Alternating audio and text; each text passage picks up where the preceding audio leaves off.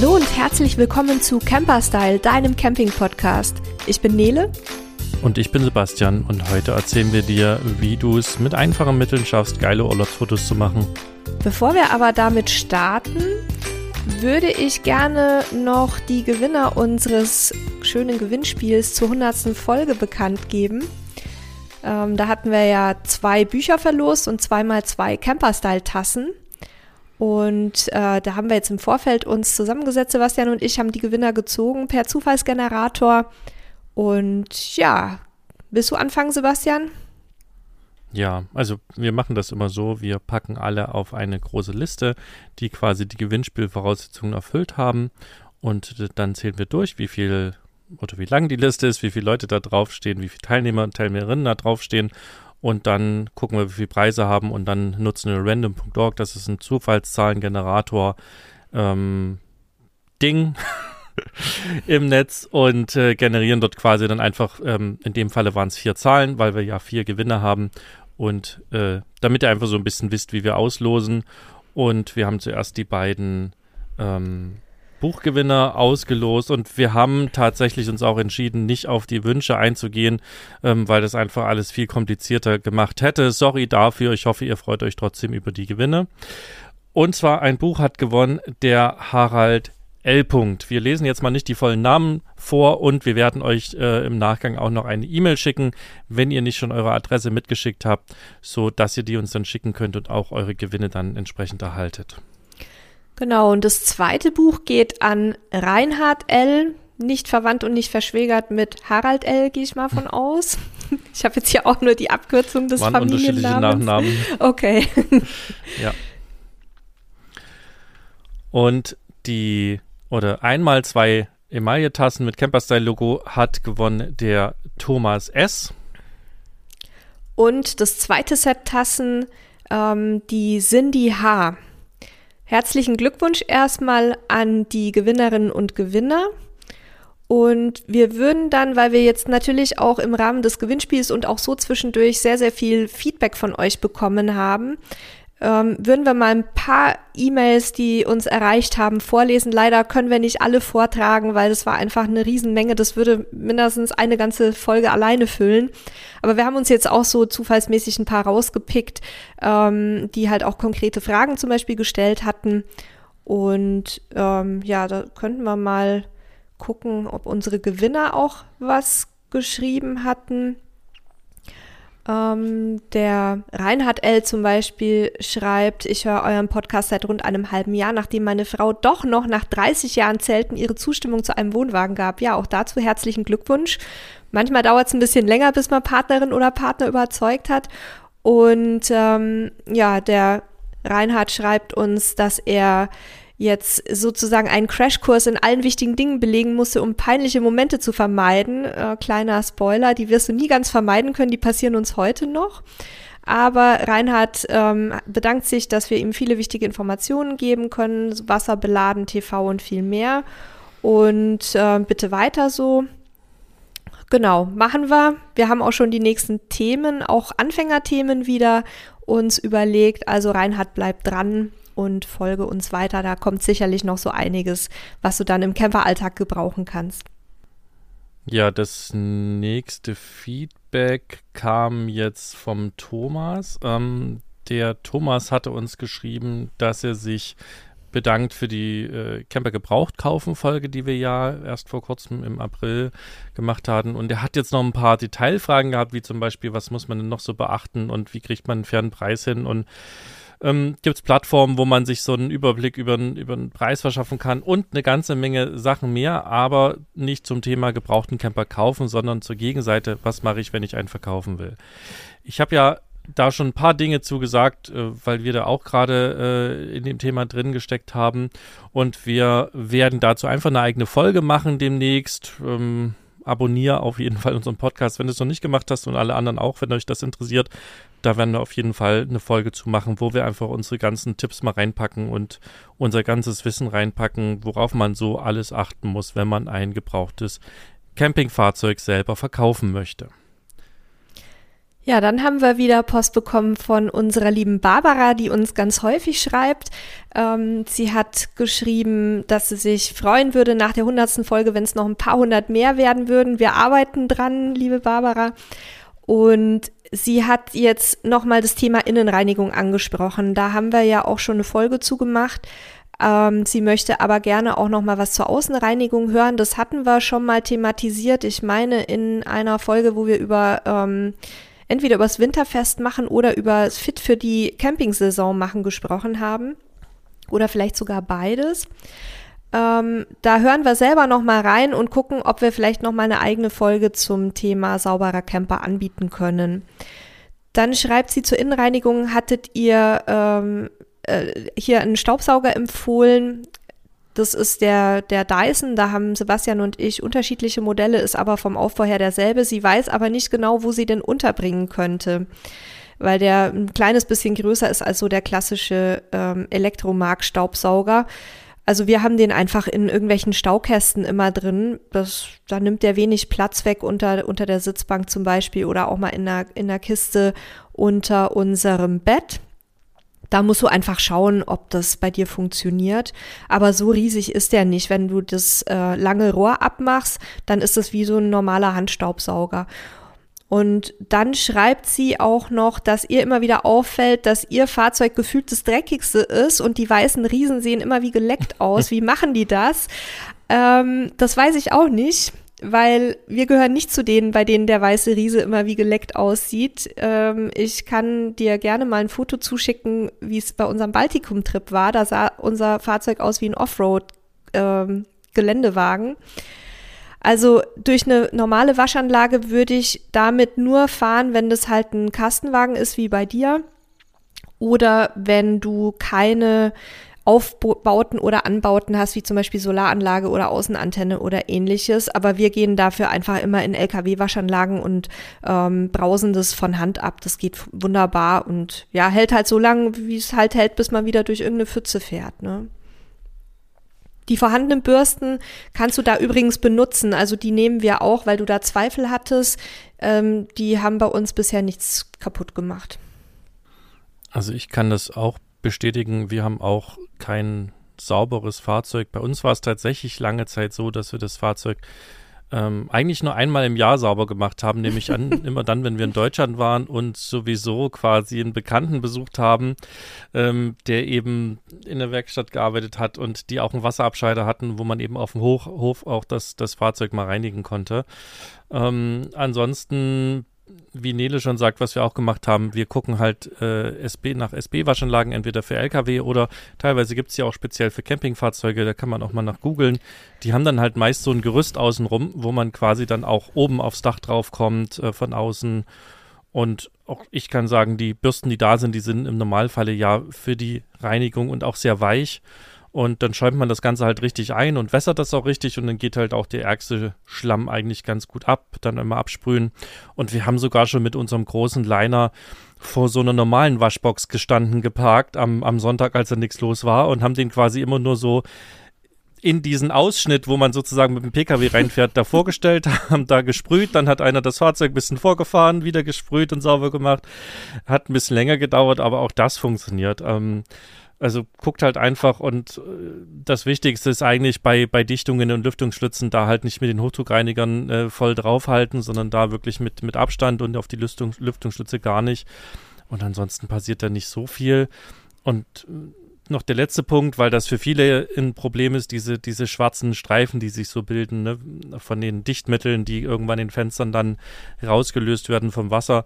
Da gibt es auch so Spezialreiniger, das ist ein bisschen auch wie eine Religion in den äh, Campinggruppen. Jeder schwört auf was anderes. Ähm, kannst du dich einfach mal in den Gruppen umgucken. Wir haben da nie irgendeine Spezialflüssigkeit gehabt. Wir haben da immer ganz normalen Fahrzeugreiniger gehabt, der sowieso äh, in, den, in den Systemen drin war und es hat immer alles wunderbar funktioniert. Also ja, wir haben auch nichts Spezielles gemacht, sondern sind einfach mit dieser Anlagen gefahren. Ja. Bei uns genauso. Ähm, ab und zu, wenn wir mal Testprodukte hatten, haben wir die genutzt in den Anlagen. Ähm, da muss man aber, wenn man Produkte von außen quasi einführt, ähm, muss man beim Betreiber nachfragen, ob die Inhaltsstoffe ähm, da genehmigt sind sozusagen. Ansonsten nutzen wir eigentlich auch das, was da ist oder halt so mikrobiologische Reiniger. Die finde ich halt ganz cool, weil die umweltschonend sind.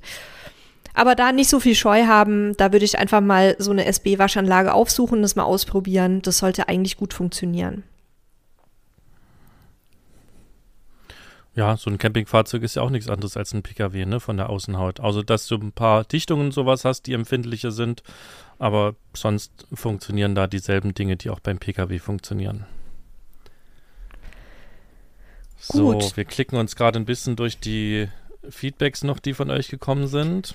Ich habe hier noch die Mail von Jürgen. Ähm, Jürgen ist IT-Techniker und deswegen hat ihm die Folge mit dem WLAN besonders gut gefallen. Er hat sich da auch einige eigene Ideen ähm, für eine Lösung abgeleitet.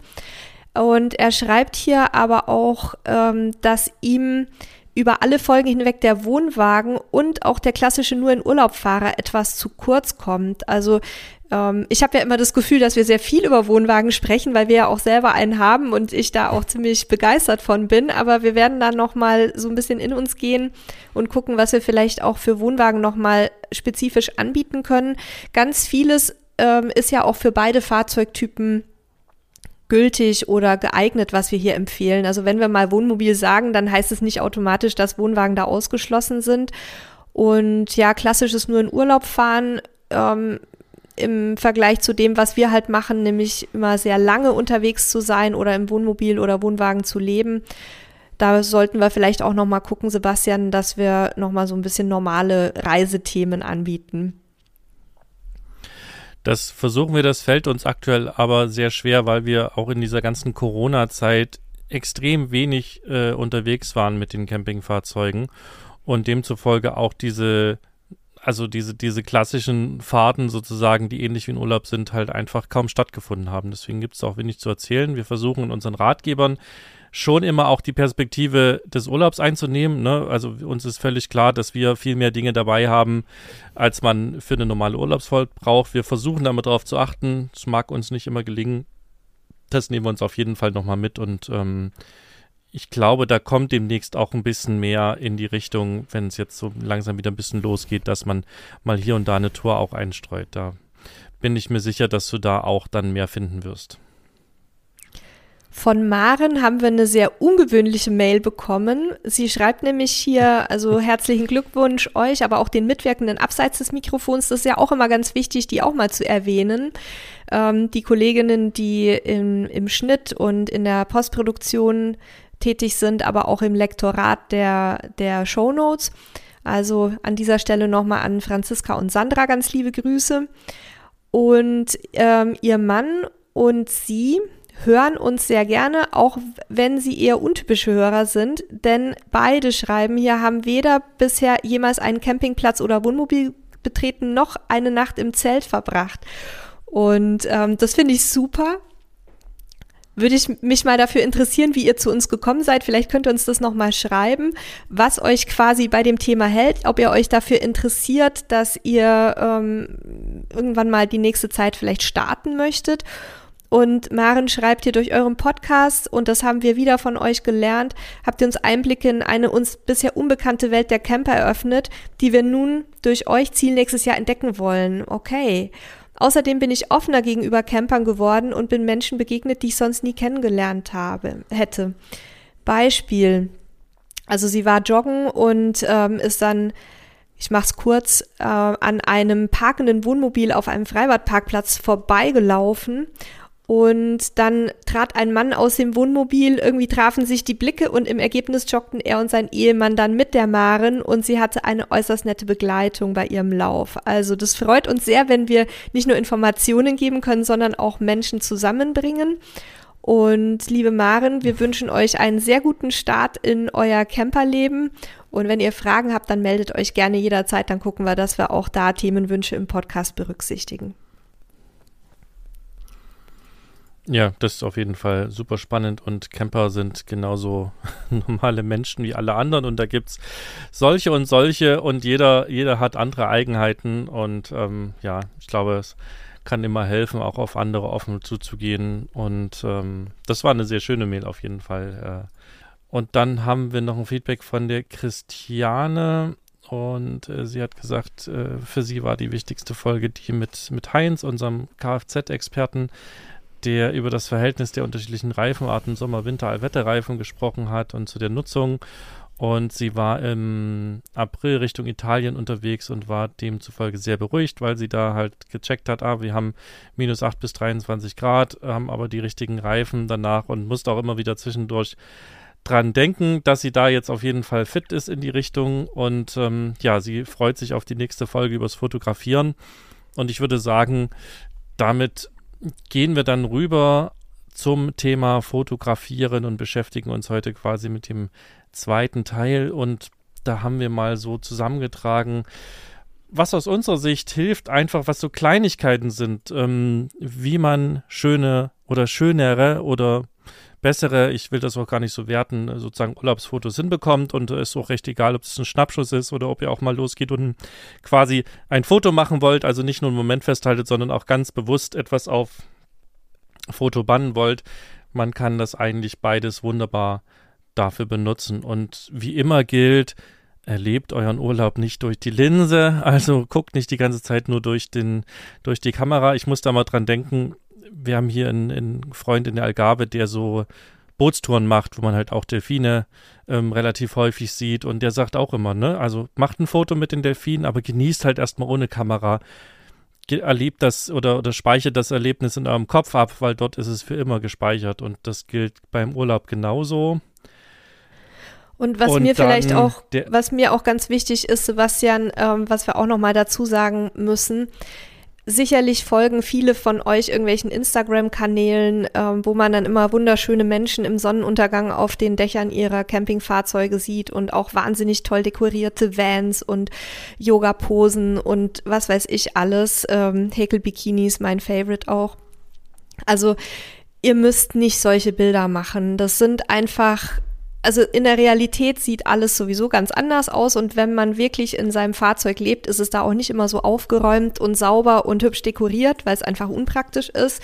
Von daher macht euch da selber auch nicht so viel Stress und verplempert keine Urlaubszeit damit, irgendwelche High-End ähm, Fahrzeugbilder und, und Selfies und so weiter zu schießen, sondern guckt halt, dass ihr wirklich auch die Sachen irgendwie auf, aufs Foto bringt, die euch schöne Erinnerungen irgendwann zurückbringen. Und ähm, ja, ich meine, alle Instagrammer und wir selber ja auch, wir, wir arbeiten alle mit Filtern. Manche Fotos kosten auch richtig viel Zeit. Das muss man einfach auch mal dazu sagen. Und wenn ihr normale Urlaubsbilder machen wollt, dann braucht ihr das eigentlich alles nicht, weil es geht ja auch beim, bei solchen Geschichten nicht darum, dass ihr da jetzt äh, privat irgendwie wahnsinnig viele Likes einheimst, sondern es geht ja darum, Dinge mitzunehmen, die vielleicht besonders schön waren für euch und die dann irgendwann in einem Jahr oder in zehn Jahren wieder auszugraben und euch daran zu erinnern, wie toll der Urlaub war. Und das wird auch unser Fokus sein. Also wir werden jetzt nicht euch beibringen, wie man irgendwelche wahnsinnigen Influencer-Bilder macht, sondern einfach normale, schöne Fotos, die euch dann hinterher einfach Freude machen. Und das können auch Schnappschüsse sein, ja. Also wir, ja. wir unterscheiden ja so ein bisschen zwischen Schnappschuss und Foto. Also Schnappschuss ist halt wirklich, ich sehe was, hol äh, die Kamera oder das Smartphone raus und mach halt schnell ein Bild. Das ist ein Schnappschuss.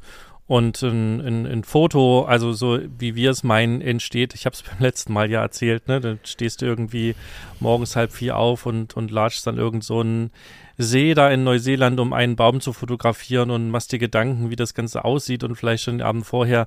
Also das ist die Extremform und überall dazwischen äh, gibt es natürlich auch Bilder, die sozusagen entstehen. Und ähm, das, was ihr macht, kann häufig einfach ein cooler Schnappschuss sein und die Dinge, die wir euch heute erzählen, die helfen einfach da ein bisschen mehr ähm, oder ein bisschen cooleres Bild bei rauszuholen und ihr müsst nicht alles machen, ihr könnt das natürlich machen. Und das Aller, Allerwichtigste, wenn ihr mit euren Bildern nicht so richtig zufrieden seid und gern schönere haben wollt, Punkt eins ist immer, sich nicht zu vergleichen, wie es Nele gerade gesagt hat. Es gibt immer jemanden, der bessere Bilder machen kann, aber das spielt überhaupt keine Rolle, sondern guckt, was habt ihr festgehalten, was gefällt euch, was wollt ihr auch damit sagen und üben, üben, üben. Ihr werdet dadurch schönere und bessere Bilder machen, indem ihr mehr Bilder macht und einfach euch auf diese Dinge konzentriert und sie übt. Das ist wie mit allem im Leben. Ja, und dann gibt's natürlich auch so einige äußere Faktoren, zu denen wir gleich noch im Einzelnen kommen werden. Das sind Hintergründe, das ist das Licht, ähm, das sind die Formate, die man, die man eben abbilden kann. Und das ist natürlich dann auch so ein bisschen die Geschichte, welches, ähm, ja, welches Entstehungsformat ich nehme, um möglichst viele Bearbeitungsmöglichkeiten am Ende zu haben. Also da würde ich sagen, gehen wir einfach jetzt mal Schritt für Schritt durch mit den einzelnen Punkten und äh, da fangen wir wirklich mit ganz, ganz einfachen Dingen an. Ähm, guckt in erster Linie, dass euer Equipment immer sauber ist. Also eine saubere Linse. Ähm, ich sage das nicht, weil ich euch für irgendwie bescheuert halte, sondern weil es uns selber auch schon häufig passiert ist, dass man irgendwie einen Fingerabdruck auf irgendeiner Linse hatte, weil die nicht richtig gereinigt wurde. Ähm, gilt für Smartphone natürlich noch mehr als für, als für Fotoobjektive, ähm, weil man es ständig in der Hand hat. Also da einmal drüber wischen, dann gibt es auch äh, weniger unscharfe Bilder. Und ganz wichtig beim Thema Sauberkeit im übertragenen Sinne, seid euch immer bewusst, was im Hintergrund eures Bildmotives rumsteht. Ähm, das hat folgenden, folgenden Grund. Das Auge, also euer Gehirn, blendet Dinge aus, die ihr in dem Moment nicht braucht oder die ihr nicht schön findet. Das heißt, euer Fahrzeug steht irgendwo an einem schicken Strand, aber da sind irgendwelche hässlichen Strommasten drumherum. Euer Auge nimmt es wahrscheinlich nicht so wahr, aber die Kamera lässt sich nicht täuschen. Also da einfach immer so ein bisschen gucken, dass nicht den Menschen irgendeine Palme aus dem Kopf wächst oder dass nicht irgendwelche hässlichen Posten im Weg stehen oder ähm, dass vor allem auch keine, äh, kein kackender Hund im Hintergrund sitzt, was man auch des Öfteren mal sieht. Also einfach ein bisschen ähm, versuchen zu denken, wie so eine Kameralinse oder ein Kameraobjektiv die Umgebung wahrnehmen würde. Und das ist, da muss man auch ein bisschen üben. Das ähm, ist mit viel Routine verbunden. Und äh, ja, auch ich habe schon Fotos gemacht, wo man dann sagen musste, hm, ist jetzt nicht so gut gelungen. Also da einfach ein bisschen drauf achten. Und das wird euch am Anfang nicht gelingen. Das ist eine Übungssache. Einfach immer wieder, wenn ihr dann die Fotos euch anguckt, sie auch, was ihr sich ausgedruckt habt, entwickelt habt, in einem Buch habt, auf dem Rechner anschaut, auf dem Smartphone anschaut und da was feststellt, dann versucht euch das zu merken fürs nächste Mal. Und durch dieses, je mehr ihr das natürlich übt, desto mehr habt ihr diese Sachen auch im Kopf und desto eher ähm, kriegt ihr auch ein Auge dafür. Das ist, wie, finde ich, schon sehr weit gedacht. Ähm, ich glaube, das ist schon ein sehr starker Fokus auf dem, dass Fotografieren Teil unseres Berufes ist. Ähm, ich glaube, viele Urlauber machen sich nicht diese Mühe. Ähm, trotzdem ist es ein sehr spannender Tipp, sich einfach Gedanken zu machen. Und das unterscheidet dann auch schon im ersten Schritt den Schnappschuss vom Foto, dass man einfach kurz innehält und einmal überlegt, was ist da alles und einmal nochmal drauf schaut. Ähm, das ist auf jeden Fall super wichtig. Und das mit dem Linse-Reinigen gilt vor allen Dingen für die Smartphones. Ne? Die haben wir den ganzen Tag in der Hand und ähm, da ist super schnell halt irgendwie sind Schlieren auf der Linse, man sieht es gar nicht so. Ähm, nehmt dafür ein, ein, weiches Tuch immer mit. Und auch für eine normale Kamera gilt das, da kann mal Staub auf der Linse sein oder auch mal am Strand ein bisschen Sand oder sowas. Wichtig ist, wenn Sand drauf ist, versucht das eher wegzupusten erstmal, weil wenn ihr da mit dem Lappen beigeht, habt ihr ganz schnell auch Kratzer auf dem, auf der Linse. Das solltet ihr auf jeden Fall vermeiden. Deswegen auch ein sehr, sehr weiches Tuch oder so ein Pinsel dabei haben. Wobei der Pinsel wiederum keine Fingerabdrücke wegmacht, sondern eher die Staubkörner. Ja, dann muss man sich natürlich überlegen, was möchte ich im Bild zeigen, auch bei einem Schnappschuss. Ne? Einfach mal so ein bisschen gucken, wer soll da mit drauf sein? Sollen da überhaupt Menschen mit drauf sein oder möchte ich ein reines Landschaftsfoto? Ähm, wenn ja, dann gucke ich immer so ein bisschen, ja, also neben dem Hintergrund auch auf den Vordergrund. Das heißt, bei Landschaftsfotos kann es sehr schön sein, wenn man irgendwie im Vordergrund noch ein anderes Motiv hat, zum Beispiel einen Ast von einem Baum oder Blumen ähm, oder einen, einen besonders schönen Stein oder auch euer Fahrzeug kann es sein, zum Beispiel angeschnitten, also nur ein Teil von dem Fahrzeug, dass man eben sehr viel im landschaftlichen Hintergrund sieht und bei Personen ist es natürlich immer wichtig, nach Möglichkeit keine Köpfe oder andere Körperteile abzuschneiden, die fürs Bild wichtig sind. Ähm, da wolltest du, glaube ich, auch noch was zur Bildkomposition sagen, ne, Sebastian, was man, wie man das so ein bisschen austarieren kann. Das ist eine wunderbare Überleitung, wenn ich nicht noch zu dem anderen Thema was sagen so. wollen würde. Jetzt wollte ich dir so schön den Ball zuspielen. Zu. Okay. ja, perfekt. Äh, ich habe leider nicht gefangen, habe daneben gegriffen. Ähm, das, das, was gerade Nele gesagt hat, ist auch so ein schönes Beispiel, was man ja gerne macht. Man, man will irgendwie den Sonnenuntergang fotografieren oder man will das Meer fotografieren oder ein Schloss, was so ein bisschen in Entfernung ist, weil man nicht so richtig rankommt. Und das sind sicherlich schöne Fotos, aber die kann man eben noch aufpeppen, indem man genau das macht, was Nele gesagt hat. Ein bisschen Vordergrund auch mit dazu bringen. Ne? Wenn das Schloss eben auf einer Insel steht, ich habe gerade so ein Bild in, in Schottland im Kopf, da steht eben ein Schloss im Meer auf einer kleinen Insel und das ist relativ langweilig, wenn man das fotografiert. Das kann halt spannend werden, wenn man einen krassen Himmel dazu hat, ja, mit, mit, mit irgendwie super krassen, riesigen grauen Wolken aber man kann auch einfach ähm, ein bisschen vom Meer davor mit reinnehmen, wo vielleicht gerade eine ganze Menge Seetang liegt oder ein paar Wellen sind. Und beim Sonnenuntergang kann man einfach ein paar Grasbüschel oder einen Busch mit reinbringen. Also spielt, wenn ihr im Hintergrund eben was habt, was äh, recht statisch ist, dann packt was in den Vordergrund und andersrum. Das sind Kleinigkeiten und auch die Übung, Übung, Übung, aber das bringt halt unheimlich viel in so ein Bild rein. Und was aber noch viel wichtiger vorher ist, also nachdem wir die Linse gereinigt haben, müssen wir auch irgendwie entscheiden, wie rum halten wir denn jetzt die Kamera? Halten wir sie quer oder halten wir sie hochkant? Und das Spiel oder das kommt immer darauf an, was ihr mit dem Foto vorhabt. Wo wollt ihr es benutzen? Wollt ihr es einfach, ähm, ich sag mal, bei, bei Instagram oder bei Facebook posten? Dann macht ein, ein Hochkantfoto mehr Sinn, weil die Leute ja auch hochkant ihr, ihr Smartphone in der Hand halten und darüber scrollen. Wollt ihr es in ein Fotoalbum kleben? Dann kommt es drauf an, ja, dann macht natürlich so ein bisschen Abwechslung durchaus Sinn und es hängt natürlich auch immer vom Objekt oder vom Motiv ab, ne? Wenn ihr jetzt den äh, einen, einen hohen, äh, den Fernsehturm in Berlin fotografieren wollt, ähm, dann ist natürlich hochkant durchaus eine bessere Geschichte, wenn man recht nahe davor steht, weil man es quer gar nicht draufkriegt. Und wenn ihr halt das Schloss Sanssouci fotografiert, ist wahrscheinlich ein Querformat wieder besser. Aber macht euch auch Gedanken, wo es quasi später konsumiert wird. Guckt es zu Hause am Fernseher an, ist ein Querformat besser, guckt ihr es auf dem Smartphone an, ist ein Hochformat besser, wird es ausgedruckt, entwickelt, ist es eigentlich recht egal und man kann einfach das bisschen vom Motiv abhängig machen. Also da kann man auch nochmal durchaus einen kleinen Gedanken dran verschwenden. Und das gleiche gilt übrigens auch für Videos, die ihr mit dem Smartphone aufnehmt. Ne? Wenn ihr die am Fernseher gucken wollt, dann haltet das Telefon ähm, quer. Wenn ihr es am, nur am Handy gucken wollt, dann durchaus hochkant. Und dann und, noch ein ganz wichtiger jetzt, Punkt. Ja. Ach so, Sag du. Und, und, und jetzt wollte ich gerade noch kurz zum Thema Bildkomposition kommen, wo Nele mir gerade so wunderbar den Ball ähm, zugeworfen hat. Und zwar gibt es da, das habt ihr vielleicht schon mal gehört, den, den goldenen Schnitt oder die Zweidrittelregel. Mm. Und zwar, ich will das jetzt gar nicht so kompliziert machen, ihr könnt dazu mal googeln, da findet ihr unheimlich viel dazu.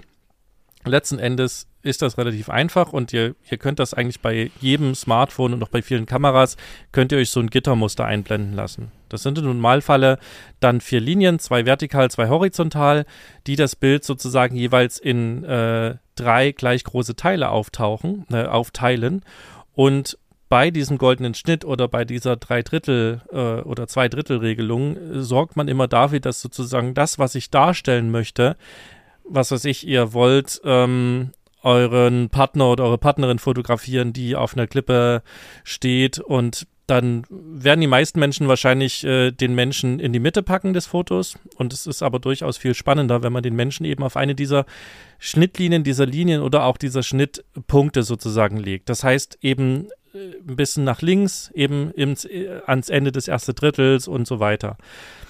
Und dafür kann man diese Hilfslinien sich eigentlich in jeder Kamera und auch in jedem Smartphone anzeigen lassen. Und es hat zur Folge, dass ja dann auf der anderen Seite eine große Fläche entsteht, die dann ja vielleicht was Langweiliges enthält. Und dann muss man sich Gedanken machen, wie verschiebe ich denn jetzt meine Kamera, dass das doch irgendwie spannend wird. Und durch diesen Gedanken und durch dieses, durch den goldenen Schnitt entstehen eben Fotos, die beim ähm, Betrachter oder bei der Betrachterin halt viel, viel coolere Wirkung haben und viel besser aussehen. Und letzter Punkt, das ist kein absolutes Gesetz. Es kann durchaus auch okay sein, die Partnerin oder den Partner in die Mitte des Fotos zu packen, wenn das geplant ist. Ja, man muss nicht immer alles äh, nach dem goldenen Schnitt machen. Es kann auch so völlig in Ordnung sein. Da gibt es ja auch viele Möglichkeiten zu experimentieren. Also was ich zum Beispiel wahnsinnig gerne mache, ist ähm, symmetrische Fotografie von, von Architektur oder von irgendwelchen äh, ja, Konstruktionen im weitesten Sinne. Das finde ich total spannend. Ähm, da müsst ihr auch gucken, was zu welchem Motiv am besten passt. Und was halt da auch immer sehr hilft, ist einfach ein bisschen die Perspektive zu wechseln. Also Sebastian hat jetzt schon angesprochen, mal von rechts nach links und wieder zurück so ein bisschen ausprobieren, was vielleicht spannend aussieht. Man kann aber auch einfach mal in die Knie gehen oder sich auf die, auf die Zehenspitzen stellen und schon hat man auch wieder einen anderen Ansatz, der vielleicht ein ganz anderes Bild hervorbringt. Ähm, gerade wenn, wenn du in die Knie gehst, dann hast du ja manchmal auch Dinge am Boden, irgendwie einen Baumstumpf oder was ich vorhin schon gesagt hatte, einen Stein oder ähnliches, was dann vielleicht als Vordergrundmotiv nochmal einen anderen Dreh in ein Bild reinbekommt. Und da würde ich auch immer empfehlen, dass ihr am Anfang auch mal dasselbe Motiv einfach aus verschiedenen Perspektiven fotografiert, um dann euch hinterher die Wirkung anschauen zu können. Denn bei Smartphones haben wir heute das Glück oder auch bei Digitalkameras, dass man nicht mehr für jedes Bild extra bezahlen muss. Das heißt, ihr könnt euch da auch die Freiheiten nehmen, einfach mal ein bisschen ja, so rumzuprobieren und zu schauen, was vielleicht auch euren Geschmack trifft. Was noch ganz wichtig ist, sind zwei Punkte, ähm, weil man auch das teilweise nicht wirklich sieht, wenn man das Foto macht, gerade bei schnellen Schnappschüssen. Ihr solltet immer darauf achten, dass der Horizont gerade ist. Also, dass ihr, wenn jetzt zum Beispiel eine Person am Strand steht oder ihr irgendwie einen Sonnenuntergang am Meer fotografieren wollt, dann passiert das sehr schnell dass der Horizont, also die Horizontlinie des Wassers irgendwie verrutscht, weil ja, ne, die Perspektive ist ja nicht immer, ähm, nicht immer so genau austariert. Und da müsst ihr dann halt so ein bisschen drauf achten. Bei manchen Kameras wird wie so eine kleine Wasserwaage angezeigt, bei manchen Smartphones auch. Da solltet ihr dann einfach schauen, ist das Ganze gerade und ja, sieht dann auch schon ganz anders und auch etwas professioneller aus, als wenn dann ähm, die halbe Wasserlinie irgendwie äh, diagonal durchhängt. Und die zweite Sache, wenn ihr Menschen oder Objekte fotografiert, die zum Beispiel jetzt nicht mittig im Bild sind, dann ist so die, die goldene Regel bei der Fotografie, dass quasi diese Objekte nicht aus dem Bild rausschauen sollen. Also wenn ich jetzt einen Menschen im Profil mache, dann sollte der in Richtung des offenen ähm, Bildteils gucken. Also der guckt nach rechts und dann sollte die rechte Seite des Bilds noch ein bisschen mehr Inhalt haben. Also er sollte nicht mit seiner Nasenspitze an den Bildrand anstoßen sozusagen. Ich hoffe, ich habe das einigermaßen gut erklärt. Und das gleiche gilt für Fahrzeuge oder für andere Objekte, die irgendwie eine Richtung, in eine Richtung gucken. Hast du es verstanden, Sebastian, oder muss ich es nochmal anders erklären? Ich habe es verstanden, ich habe ja diesen goldenen Schnitt erklärt und das ist ja die perfekte Kombination. Ne? Ihr packt ja. sozusagen euren Partner in das, was weiß ich, rechte Drittel des Bildes und dann guckt der Partner oder die Partnerin eben nicht nach, nicht nach rechts, wo quasi gleich der Rand kommt, sondern er blickt genau. oder sie blickt eben nach links, wo noch freie Fläche ist und guckt vielleicht auf einen Leuchtturm oder was auch immer da ist. Genau, das ist äh, quasi die perfekte Kombination aus, aus dem goldenen Schnitt und dem, was du gesagt hast. Dann Ihr könnt ja sonst auch nochmal nachfragen, wenn zu Sachen Fragen sind, dann ne, schickt uns einfach noch eine Mail an podcast.camperstyle.de und dann nehmen wir das auch gerne in der nächsten Folge nochmal die Fragen mit und beantworten die nochmal.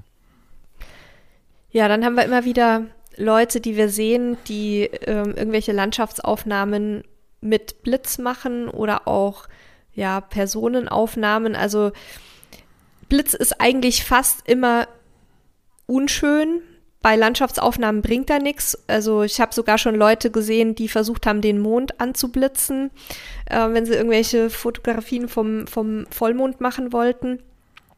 Also das bringt nichts bei Landschaftsaufnahmen, es stört eher und bei Personen haben wir halt dann häufig diesen rote Augeneffekt. Es ist nicht immer ganz vermeidbar, gerade bei Dunkelheit, dass man halt einen Blitz einsetzt, aber da, wo es geht, und wo man vielleicht auch darauf achten möchte, dass die Leute so eine einigermaßen schöne Hautfarbe haben, sollte man zumindest bei bei diesen einfachen Blitzen, also vom Smartphone und so weiter, den möglichst ausgeschaltet lassen aus meiner Sicht. Wenn man natürlich jetzt eine, eine Spiegelreflex- oder Systemkamera hat mit einem richtigen guten Blitzgerät, dann kann man den entsprechend einstellen. Aber wir haben ja gesagt, wir gehen jetzt heute mal vom einfachsten Fall aus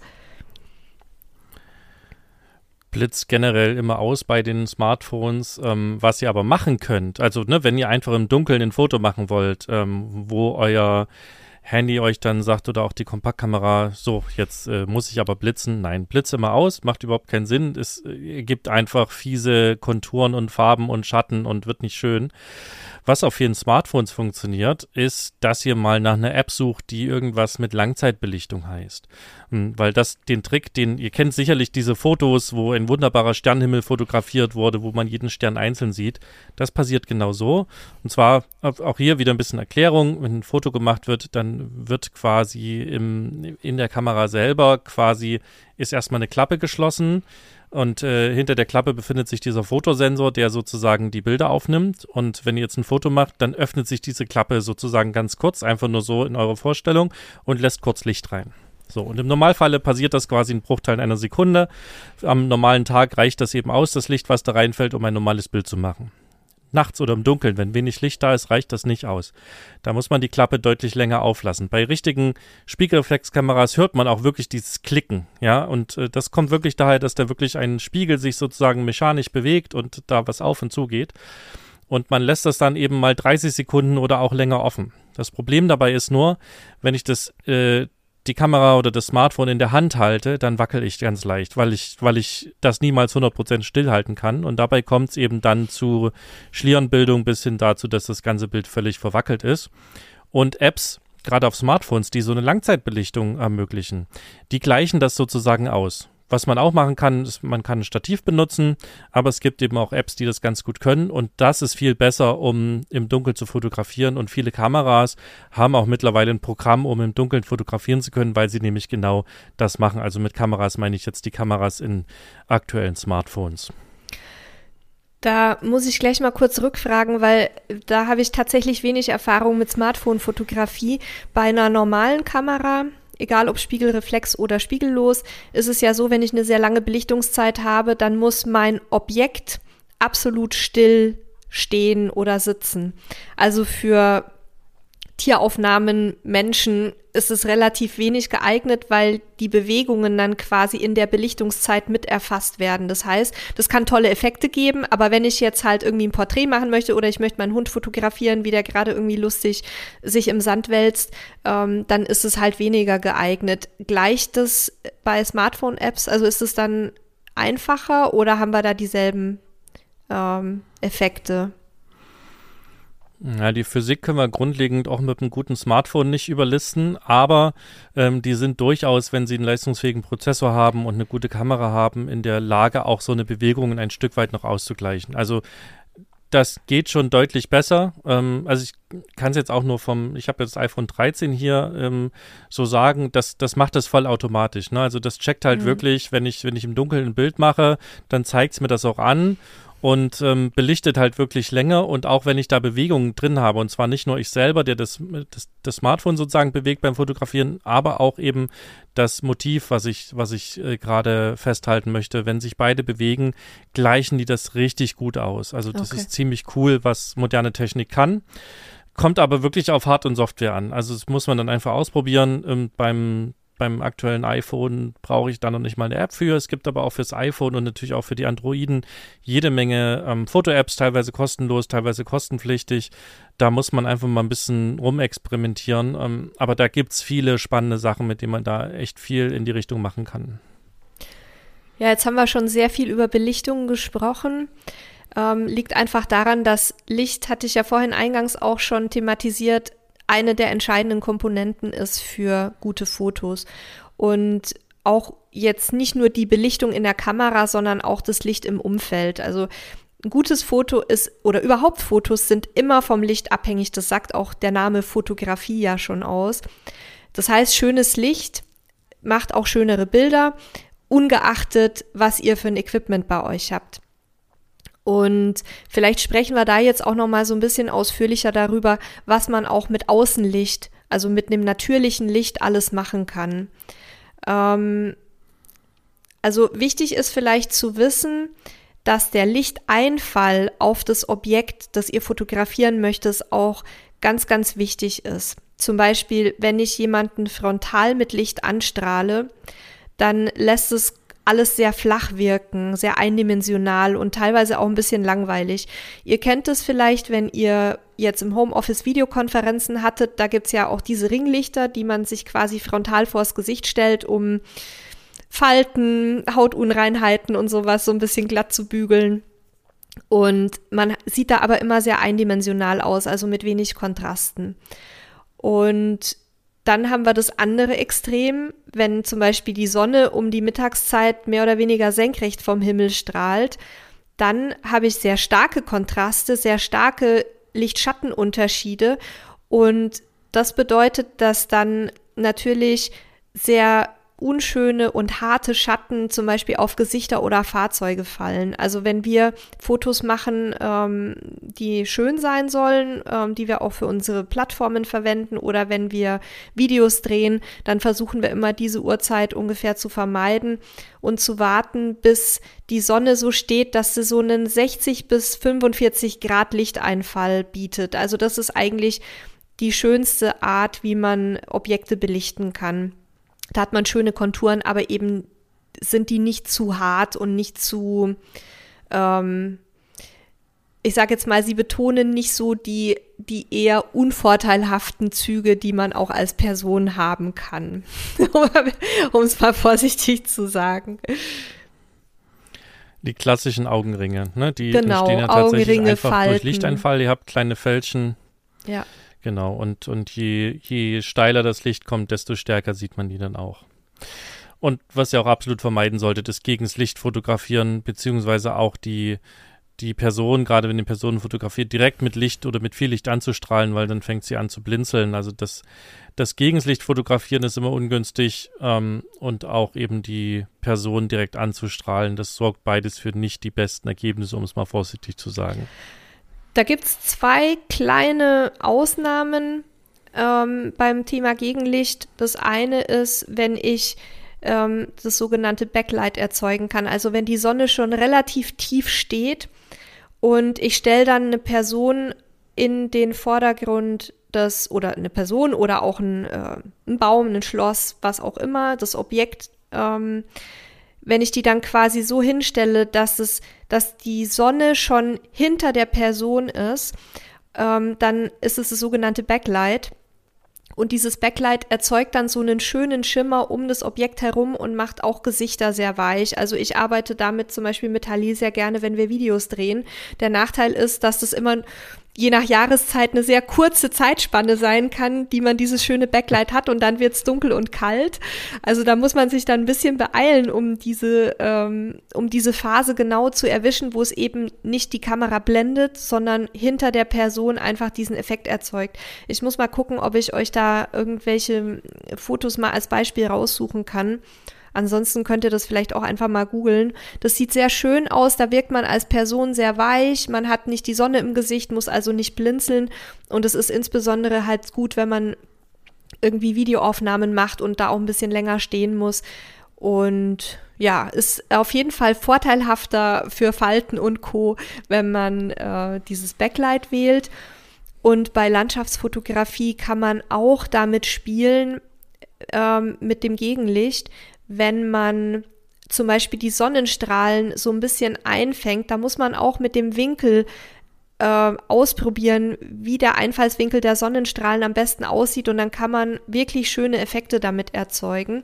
Auch da würde ich euch empfehlen, das einfach mal auszuprobieren.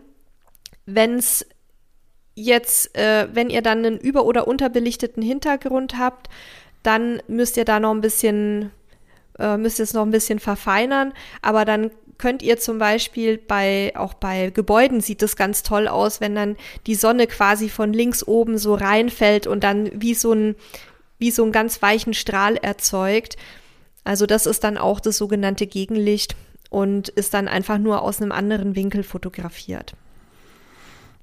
Das aber auch schon sehr fortgeschrittene Geschichten, aber wir wollen euch halt in allen möglichen Ebenen reinblicken lassen, was so alles möglich ist. Vielleicht ähm, bekommt ja der eine oder die andere auch da Bock drauf und ein bisschen mehr zu machen und, und den Impuls wollen wir euch vor allem mitgeben und ansonsten nehmt euch da raus, was, was für euch halt spannend ist. Mir sind noch zwei Dinge aufgefallen, die wir vorhin, äh, gerade als du gesagt hast, Perspektive wechseln, noch oder die ich gerne nochmal betonen möchte, wichtig ist auch, nutzt halt nicht den Zoom. Ähm, äh, viele, viele Handys haben ja nur so einen Digital-Zoom, das heißt, die ähm, machen das Foto eigentlich sowieso nur unschärfer und äh, geben euch aber den Effekt, dass ihr näher dran seid.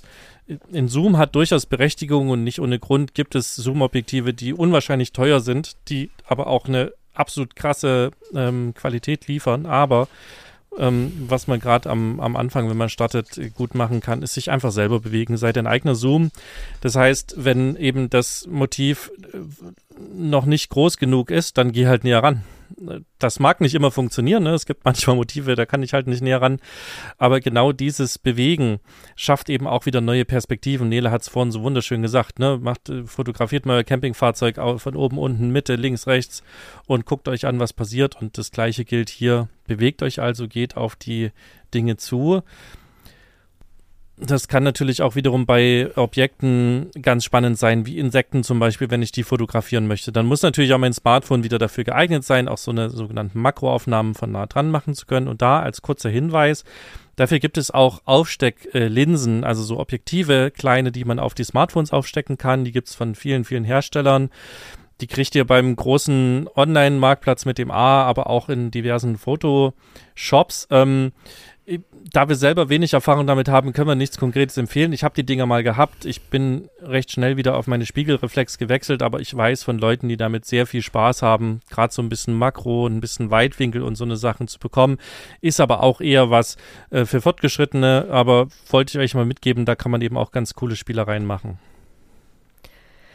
Ja, und bei Gebäuden, weil du es gerade nochmal angesprochen hattest, ähm, das kann super spannende Kompositionen ergeben, wenn man zum Beispiel äh, auch Gebäude von, von schräg unten fotografiert, weil die dann halt sehr imposant wirken und auch ähm, einen anderen Fluchtpunkt haben. Also sprich, die, die werden dann nach oben hin, verjüngen die sich sozusagen visuell und ist wieder ein ganz anderer Effekt, als wenn ich einfach gerade drauf halte. Also da möchte ich euch echt ermuntern, da mal ganz kreativ zu werden und einfach zu spielen, so wie es euch gerade einfällt. Und dann werdet ihr ganz tolle Sachen entdecken, auf jeden Fall. Und worüber wir jetzt da noch gar nicht gesprochen haben, ist das ganze Thema Bilder entwickeln. Da werdet ihr jetzt vielleicht sagen, was? Wir machen doch gar nichts mehr mit Film.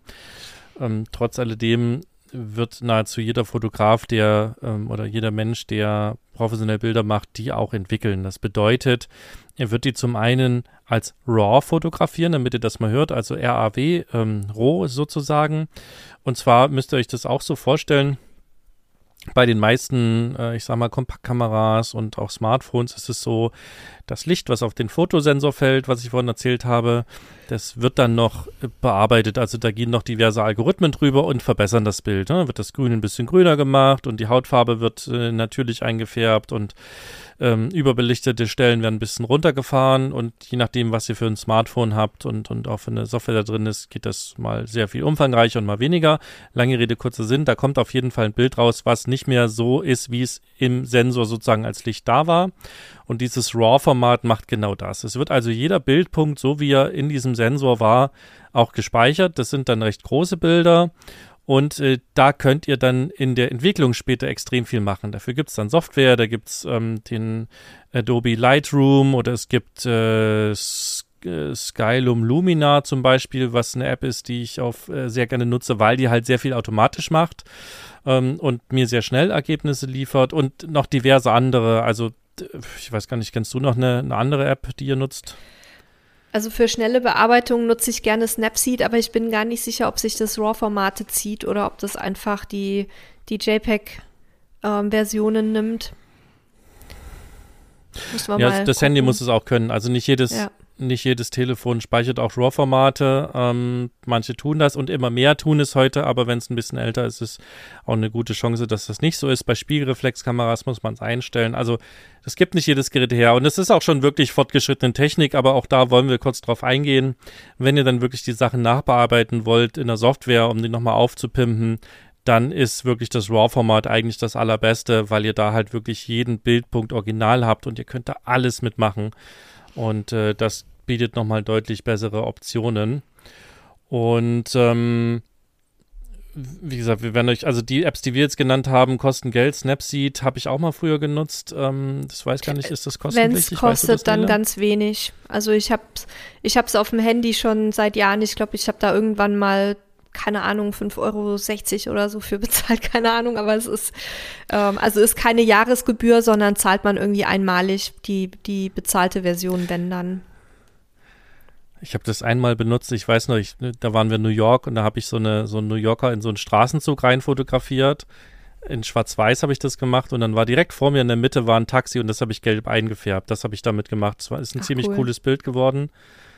Das war das einzige, erste und letzte Mal, dass ich Snapseed benutzt habe, aber das ging super easy damit. Ähm, ist ein echt geiles Bild draus entstanden es gibt auch noch hundert andere ähm, oder tausende andere Programme für Windows, für Mac, für, für Android, für iOS, fürs Tablet, für Smartphone, für den Rechner.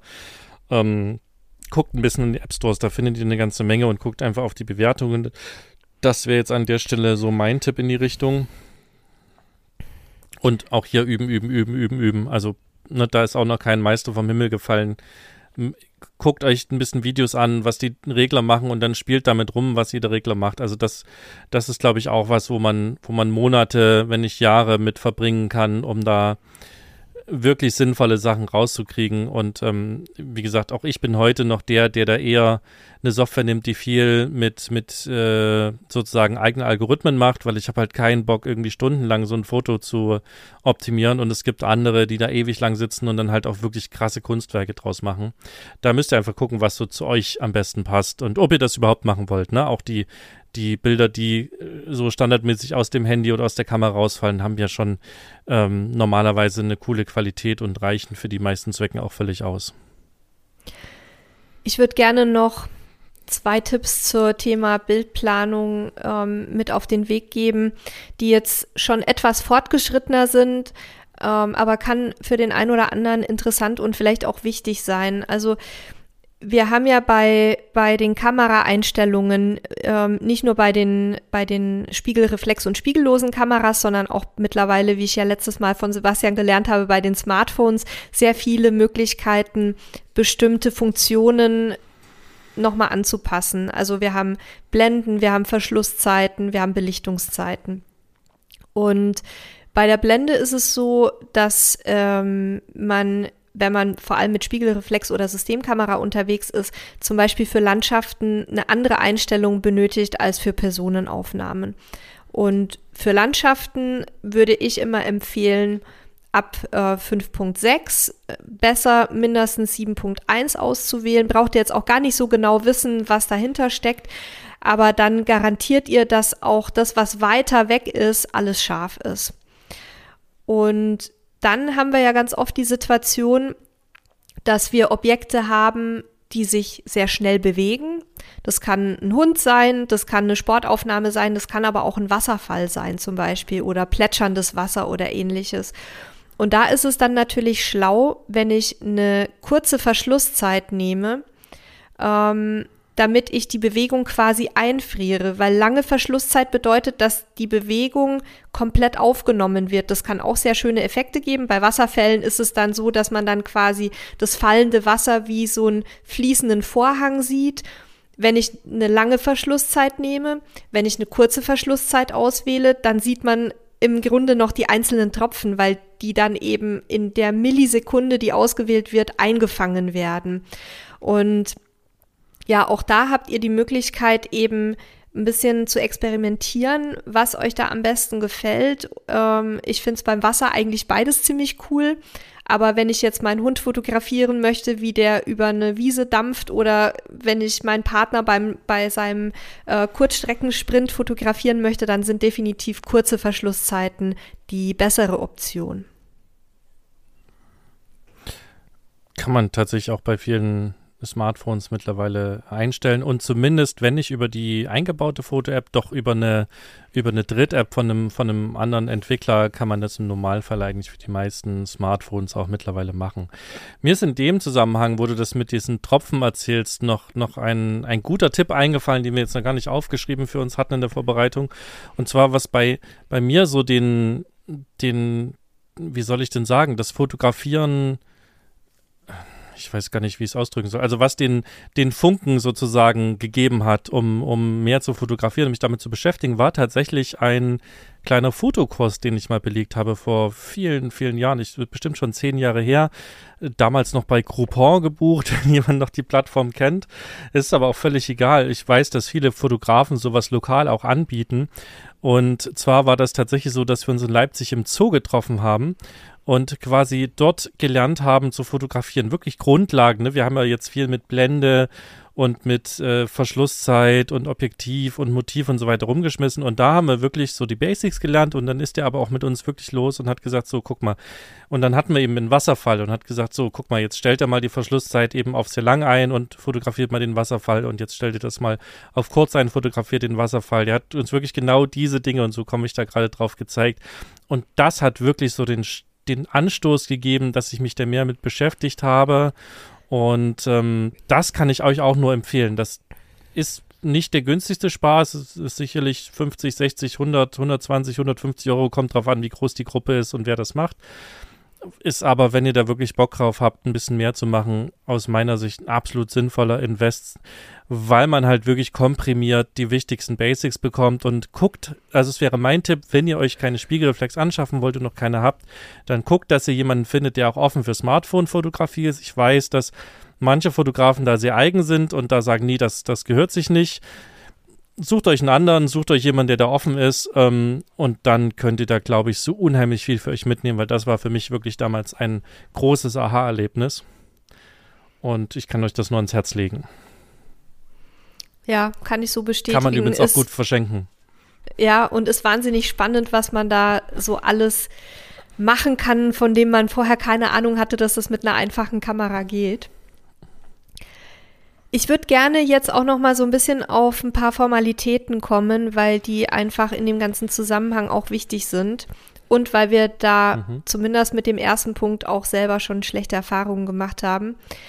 Ähm, das Wichtigste für mich ist, gerade wenn ihr irgendwie eine ganz besondere Reise macht, äh, die vielleicht auch ähm, ja nie wieder zu wiederholen ist, dass ihr wirklich viele Backups macht. Denn egal was ihr an, an Speichermedien mitführt, egal ob ihr mit Smartphone fotografiert oder mit äh, Kamera mit SD-Karten oder im Smartphone eine SD-Karte mit drin habt, eine zusätzliche, es ist immer so, dass da die Technik auch mal ähm, gerade unterwegs leiden kann, kaputt gehen kann. Und wenn ihr jetzt natürlich nur eine riesige Smartphone-Karte dabei habt, dann wenn die kaputt geht, dann sind umso mehr Fotos verloren.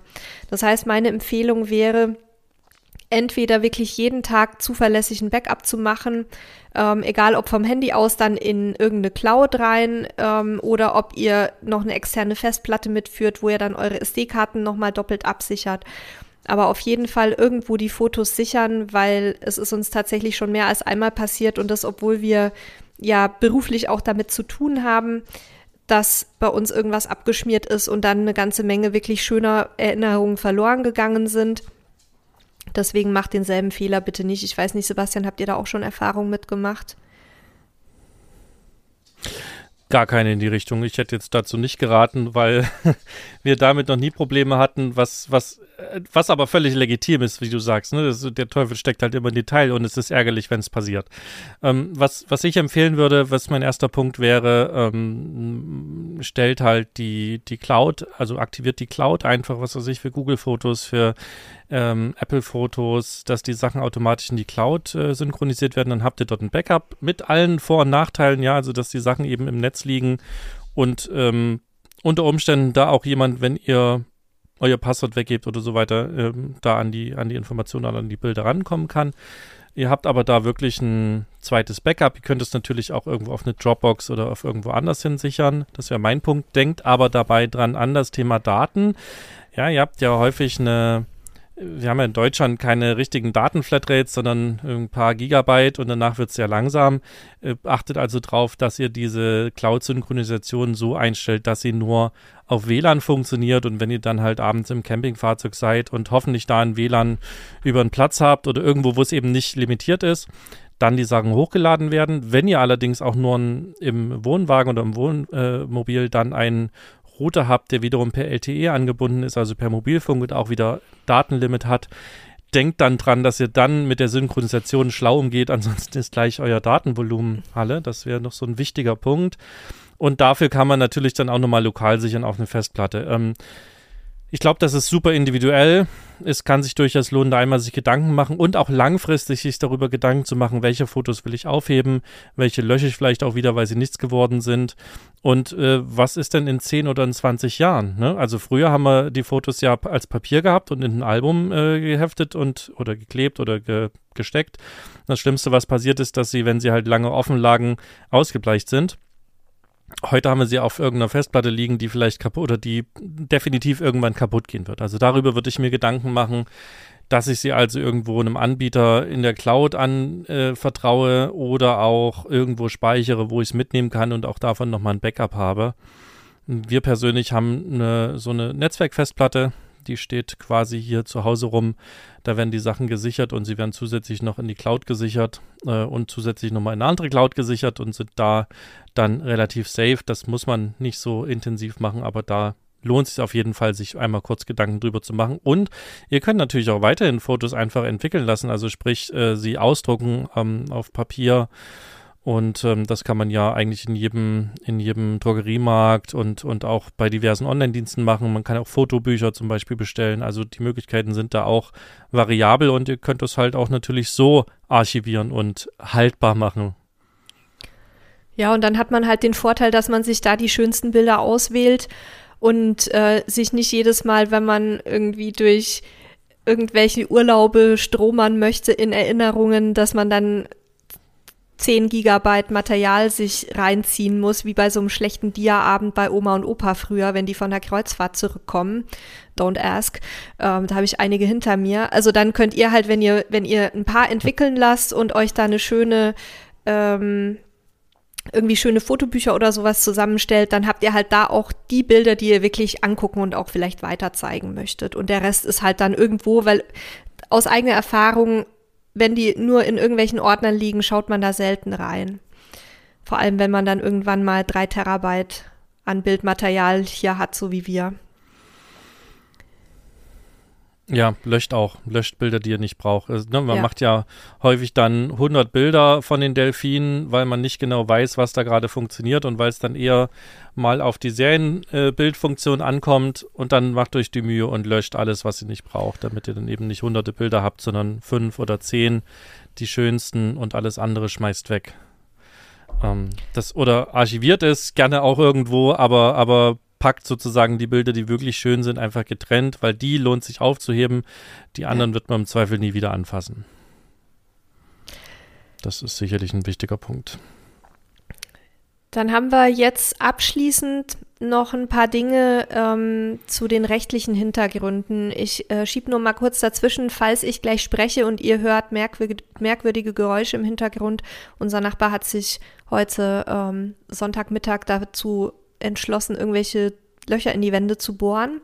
Ich hatte jetzt zwischendurch schon mein Mikro immer wieder auf leise, aber kann halt passieren, dass da jetzt mal ein paar Bohrgeräusche zu hören sind. Für euch als Privatpersonen, wenn ihr Fotos einfach nur wirklich für euch selbst und für die Familie macht, dann müsst ihr rechtlich relativ wenig beachten. Aber heute in Zeiten von Social Media hat sich das so ein bisschen geändert. Denn in dem Moment, wo ihr irgendwas auf einen Facebook- oder Instagram-Account stellt, auch wenn ihr nur wenige Freunde in eurer Liste habt, dann ist es eine sogenannte öffentliche Zurschaustellung beziehungsweise eine äh, Verbreitung. Und wenn dies der Fall ist, dann müssen eben bestimmte rechtliche Grundsätze eingehalten werden. Und die würde ich euch jetzt gerne einmal quasi etwas geballt leider, Recht ist immer ein bisschen langweilig, würde ich euch vortragen, aber es ist einfach wichtig, dass ihr das wisst, damit es auch hinterher keinen Ärger gibt und auch schon bei der Fotografieerstellung ähm, kann es zu Diskussionen führen mit Leuten. Ähm, deswegen vielleicht mal so die, die allerwichtigsten Punkte, die ihr auf jeden Fall im Kopf behalten müsst. Vielleicht vorweg das Recht am eigenen. Der Disclaimer, dass es keine das ist keine rechtliche Beratung, was wir hier tun, sondern das ist, was wir so für uns recherchiert haben und was unsere Erfahrung damit ist, aber es ist ganz klar keine Rechtsberatung. Wir müssen das immer dazu sagen, damit es ganz klar ist. Sehr gut, dass du mich nochmal dran erinnert hast. Ich bin dann schon wieder so in meinem Element, dass ich dann die Formalitäten vergesse. Also wichtig für euch zu wissen ist, ähm, dass bestimmte ähm, rechtliche Geschichten, die euch betreffen könnten, zum einen im, in Artikel 1 des Grundgesetzes und in Artikel 2 geregelt sind, nämlich das allgemeine Persönlichkeitsrecht. Und zusätzlich gibt es noch das sogenannte Kunsturhebergesetz. Da gibt es noch weitere Paragraphen, die für ähm, die Fotografie und auch für Videoaufnahmen und ähnliches relevant sein können. Ähm, also gilt für Deutschland, ne? Für andere Länder sind wir da überhaupt nicht im Thema. Also wenn uns Leute jetzt aus Österreich, Schweiz, Belgien oder ähnliches zuhören, dann müsst ihr euch bitte nochmal bei euch ähm, im Medienrecht schlau machen. Wir können euch hier nur sagen, ähm, was für Deutschland Anwendung findet. Da ist es wichtig, wenn ihr es mit Personen zu tun habt, die auf euren Bildern zu sehen sind, dass Bildnisse, und ich zitiere jetzt einfach mal aus Paragraph 22 Kunsturhebergesetz, Bildnisse dürfen nur mit Einwilligung des Abgebildeten verbreitet und öffentlich zur Schau gestellt werden. Die Einwilligung gilt im Zweifel als erteilt, wenn der Abgebildete dafür, dass er sich abbilden ließ, eine Entlohnung erhielt. Ähm, auch das kann ein kritischer Punkt sein, komme ich aber gleich nochmal zu. Das heißt also, ihr dürft grundsätzlich erstmal von niemandem ein Foto verbreiten oder öffentlich zur Schau stellen, auch und gerade nicht in sozialen Netzwerken, wenn diese Person nicht eine eindeutige Einwilligung ähm, dazu erteilt hat.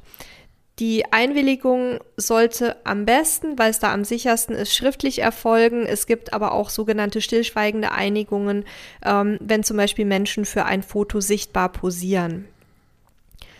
Ähm,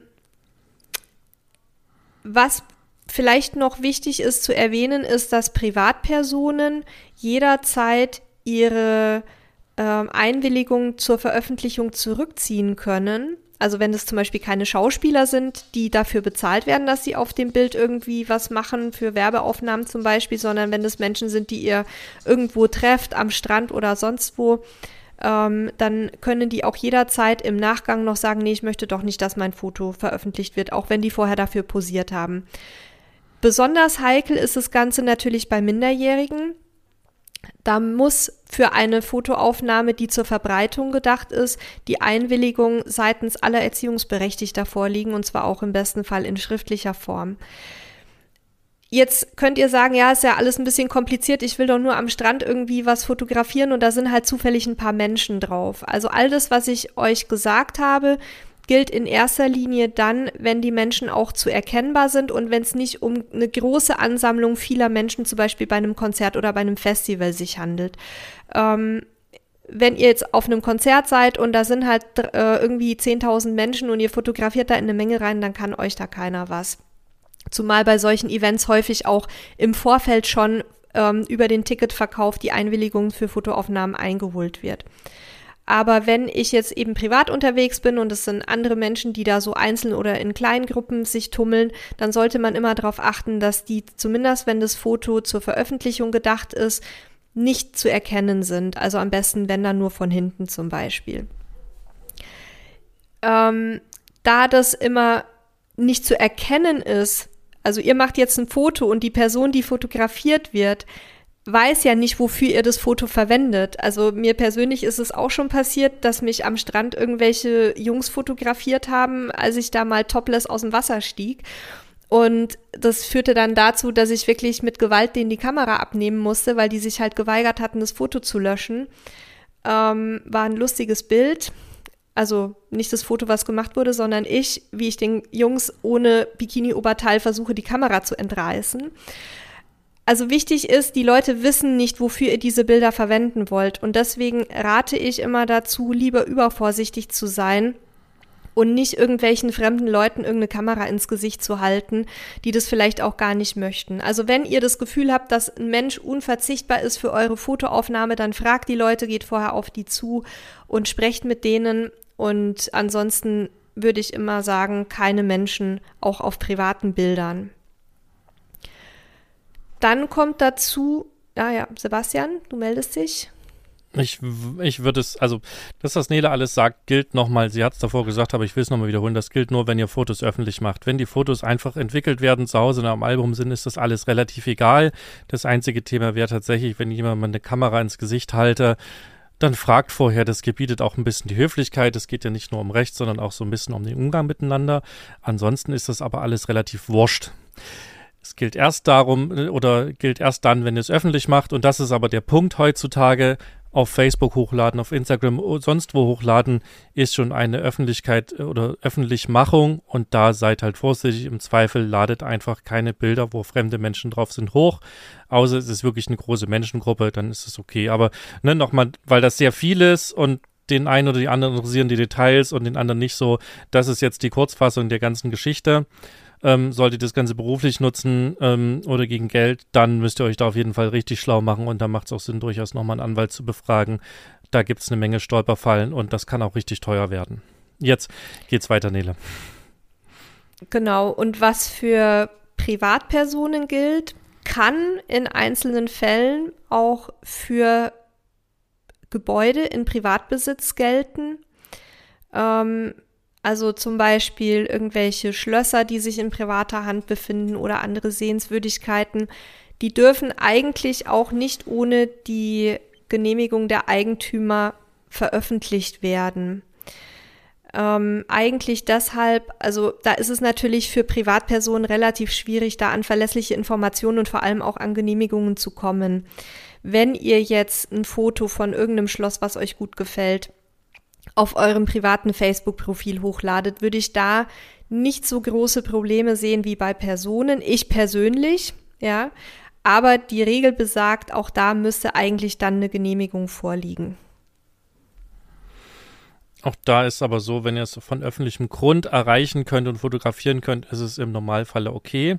Aber es gibt auch so Ausnahmen, hat vielleicht der eine oder der andere schon mal gehört, den Fernsehturm, äh, den Fernsehturm, den Eiffelturm zum Beispiel. Ähm, den darf ich zwar grundlegend fotografieren. Ähm, ich glaube, da ist primär das, das Problem, wenn ich Videoaufnahmen mache, weil diese Lichtshow wiederum, die ist urheberrechtlich geschützt. Die darf ich wiederum nicht einfach so ins Netz stellen. Also das, da wird es schon wieder lustig dann.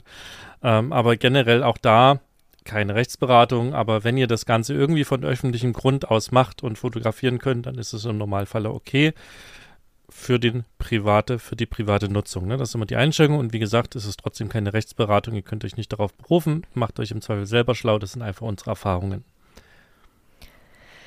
Ja, jetzt haben wir mit was etwas Trockenem abgeschlossen. Jetzt weiß ich gar nicht, wie wir noch für, einen pfiffigen, für eine pfiffige Abmoderation die Kurve kriegen.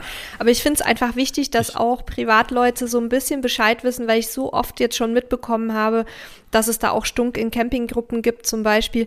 Ah, und ah, eine, eine Sache noch, weil die für Camper besonders wichtig ist. Wenn ich jetzt irgendwelche Fahrzeuge zum Beispiel von anderen Leuten fotografiere, dann hat es auch schon Diskussionen gegeben in den Communities, hat man das Recht, Fahrzeuge auch mit Nummernschildern mit also lesbaren Kfz-Kennzeichen ins Netz zu stellen, weil man ja daraus ableiten könnte, dass die Person gerade im Urlaub ist oder sich irgendwo aufhält, wo sie sich nicht aufhalten sollte. Die rechtliche Situation dazu besagt, dass Fahrzeuge keine Persönlichkeitsrechte haben. Das heißt, es ist kein Problem aus rechtlicher Sicht, ein Fahrzeug abzubilden und auch ein Foto davon zu veröffentlichen. Da würde ich eher an die ähm, an den Umgang miteinander appellieren, dass man nicht von fremden Fahrzeugen Fotos, womöglich noch mit Datum, wann man die wo gesehen hat, mit lesbaren Kfz-Kennzeichen irgendwo ins Netz stellt. Aus vielerlei Gründen. Also wir machen es so bei unseren Fotos, dass wir wenn wir von fremden Fahrzeugen Bilder machen, auch wenn man die erst drei Jahre später irgendwo aus dem Archiv kramt, immer die Kennzeichen unkenntlich machen. Bei unserem eigenen ist uns das ehrlich gesagt wurscht, weil die Adresse eh überall zu sehen ist, aber das kann jeder für sich entscheiden. Ich finde aber, er sollte es nicht für andere entscheiden. Ansonsten wäre jetzt die Überleitung zu etwas Schönem. Nehmt euer Handy mit, macht Fotos, genießt trotz alledem euren Urlaub und haltet einfach die coolen Momente fest. Und wenn ihr Bock habt, ein bisschen mehr zu machen, guckt euch vielleicht mal auch so einen lokalen Fotokurs vorher an. Das kann auf jeden Fall eine sehr schöne Inspiration sein. Und ansonsten macht einfach Schnappschüsse und wenn ihr Bock drauf habt, beschäftigt euch ein bisschen mehr davon und macht euch halt ein paar mehr Gedanken dazu. Ich glaube, da haben wir heute eine ganze Menge Impulse mitgegeben und hört auf, eure Bilder mit anderen zu vergleichen. Eure Bilder sind eure Bilder und für euch schön. Und was andere machen, ist an der Stelle eigentlich völlig egal, es sei denn, man will es einfach nur angucken, weil es auch schön ist. Aber hört auf mit diesen Vergleichen, die bringen niemandem etwas. So, in diesem Sinne, diesmal haben wir nicht viel gelernt, weil wir das ja alles schon wussten und euch mitgegeben haben. Das ist aber nicht schlimm. Es war schön, sich auch nochmal an diesen Fotokurs zu erinnern, weil das wirklich eine wunderbare Erinnerung war und ich mich wirklich noch an diese Bildpunkte im, oder diese kleinen Wassertropfen im Wasserfall erinnern konnte. Ähm, danke, Nede, dafür. Ich hoffe, ihr da draußen habt viel Spaß. Wenn ihr Bock habt, schickt uns eure Urlaubsfotos oder eure coolen Fotos, die ihr gemacht habt oder auf die ihr stolz seid. Wir werden sie nicht veröffentlichen. Ihr könnt uns gerne was dazu schreiben an podcast.camperstyle.de. Wir freuen uns ja sehr drüber. Und ansonsten, ja, hört nächste Woche wieder rein. Wir freuen uns und bis zum nächsten Mal. Tschüss. Ja, ich packe euch noch, wenn ich es nochmal wiederfinde, ein Buch rein, was vielleicht, wenn ihr keinen Fotokurs besuchen könnt, eine Alternative sein könnte für euch. Schaut mal in die Show Notes, vielleicht ist es noch lieferbar, muss ich einmal gleich nachgucken. Ansonsten wünsche ich euch jetzt auch bei dem hoffentlich schönen Wetter eine gute Zeit und viel Spaß beim Experimentieren. Bis nächste Woche. Tschüss.